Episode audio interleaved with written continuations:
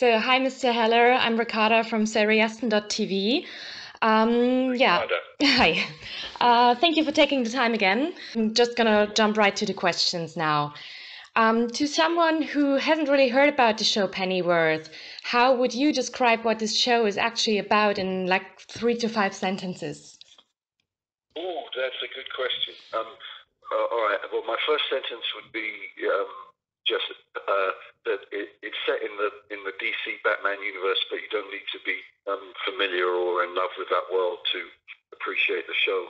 It's about a young man who, who gets out of the army um, and tries to make a an independent life for himself um, in early 60s London, but he keeps getting dragged back into the violent um, world of intrigue that he came from. Um, okay. I guess that's um, that's the yeah. Um, okay. Simple terms. That's what it's about. Yeah.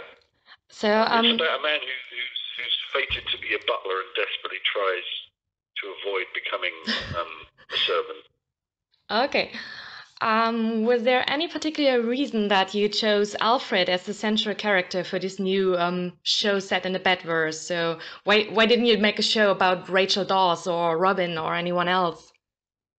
Oh, um, yeah, uh, I don't like. Um, well, let's not. I don't like. I don't really know what to do with superheroes, with people with special powers, um, and and they kind of suck all the air out of the, the room for other characters. Mm-hmm. Um, and so I like your regular people, and I like regular people with a with a dilemma. Um, mm-hmm. And um, you know, on a personal level, I wanted to shoot something in England, and in England, um, probably you know, like the rest of Europe, I'm trying to think. Um, we don't do superheroes, we don't do spandex and capes. That's a very American um, uh, trope. Uh, as soon as you put someone in an English accent in in tight uh, they sound silly. Um, so that was the reasoning there. Okay.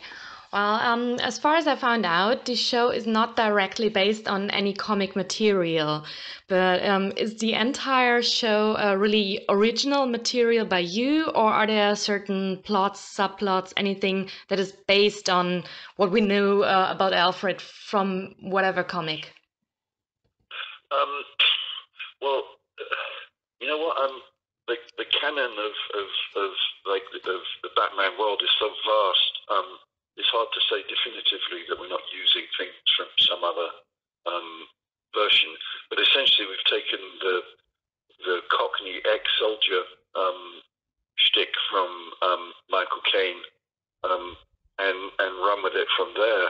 Uh, I think it was he who suggested that uh, or insisted that his Alfred would be an ex SAS soldier. Michael um, Caine did that. Which is really, uh, as far as I know, I believe so. Yeah, prior to that, oh. no one had actually, although you know anyone English of that age would have done national service. Um, he was the first person to say, um, you know, I want this bloke to be, you know, a, a kick-ass ex ex uh, military veteran. Um, which makes obviously the that makes the show possible really because he couldn't do a show about him learning how to serve tea and make biscuits and stuff.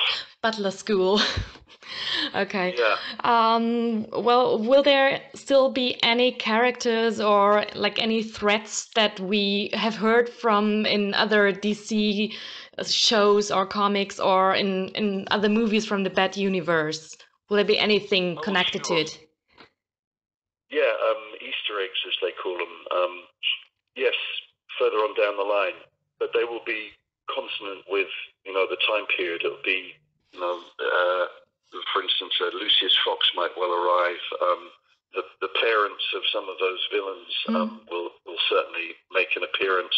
Um, but what we were trying to do with this show in particular was find um, uh, you know English uh, versions, English ways to tell the same kind of stories. So, just as with the superheroes, we don't have those kind of supernatural superheroes. We don't have those kind of um, uh, the, those similar villains. But what we do have is a whole world of, of sort of folk villainy um, that people around the world recognize. Jack the Ripper, for instance, Jekyll and Hyde, um, mm. those sort of characters. so there'll be we'll, we're going to mix and match. Both of those worlds are going to collide. Okay. Um, next uh, question would be uh, the entire Batworth, what we know from other uh, Batman films and so on, is usually more or less grounded in reality. Like there's not much supernatural about it. And yeah. when I watched Pennyworth, I saw that still this is not historically accurate London. Just um, it, the whole show had like this artsy, comicky feel to it, the, the way yes. he painted London, and then this fascist secret society and public executions and so on. So, um, will this show stay somewhat in this gray area, or go more like into supernatural fantasy direction, or more towards reality?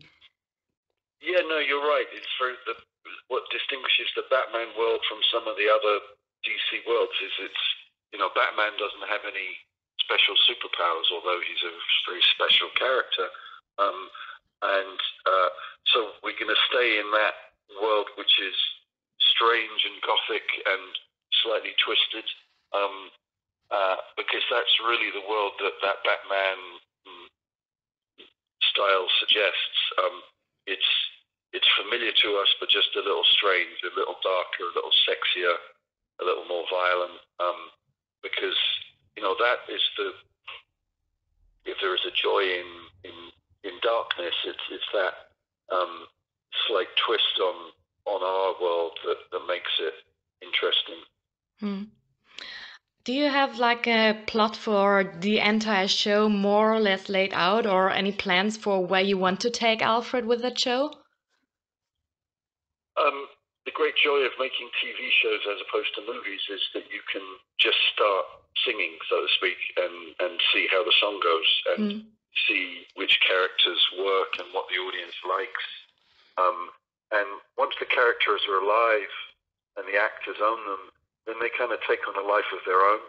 Um, so on the one hand, you I have sort of strong ideas in the direction that the show will go, partly because everyone knows what happens in the end. Mm. Um, and um, which is sort of part of the pleasure of these sort of stories. Um, but um, we try and keep as loose and as free as possible inside that format to go to unexpected places. You have to work out where the audience will expect you to go and then find somewhere else to go. Okay. Um, lately, you've been doing a lot of DC shows with first Gotham and now Pennyworth, but before you've done other stuff like The Mentalist. And I just wanted to ask because we're a website for TV shows in general and movies. What shows do you watch personally? Is there like a favorite genre or what do you enjoy to watch? Huh, um, yeah, good question. It's a bit of um, um, it's, it's a bit like working in the cookie factory. You don't necessarily want to eat too many cookies yourself at the end of the day.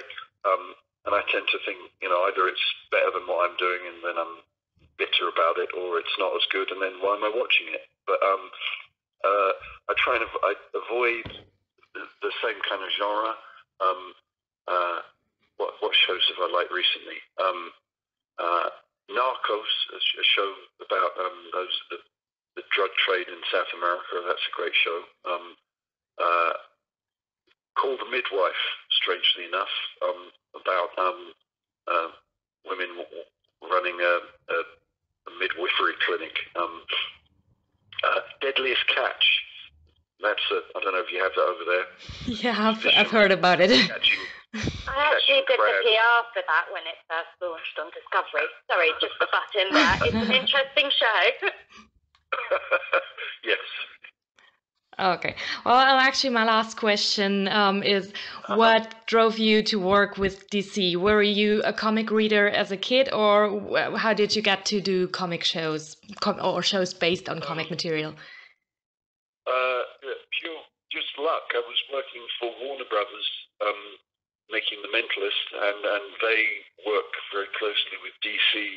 And, and these days is very important. Um, just from a sort of showmanship point of view, to have uh, stories that in worlds that people recognise, um, that you're telling stories that are that have some connection to the audience already because there's so much material out there now. You have to have some kind of um, branding to make it work. Um, and my sensibility and the DC sensibility is a, a sort of compatible but different. So it's always it's it's fertile ground um, when looking at that material because uh, if you can bring something fresh or different to it, then um, you're onto a good thing, uh, and I think that's why it's worked. Hmm. But have you been reading comics as a kid or teen? um, you, you, know what? When when I was a kid, American comics were very difficult to get hold of. So, so just pre the period when you could get um, a regular supply. So my comic book life as a kid was um, English comics, which no one would remember except old English guys. Okay. But that means that I'm able to take that sort of Batman world to a degree freshly, you know. Hmm. Well, okay. Um, that was it from my side. Um, thank you so much for taking the time. Uh, I really enjoyed watching the first five episodes of uh, Pennyworth so far, and um, yeah, let's see where that show goes. Thank you. Thank you very much. It's been a pleasure.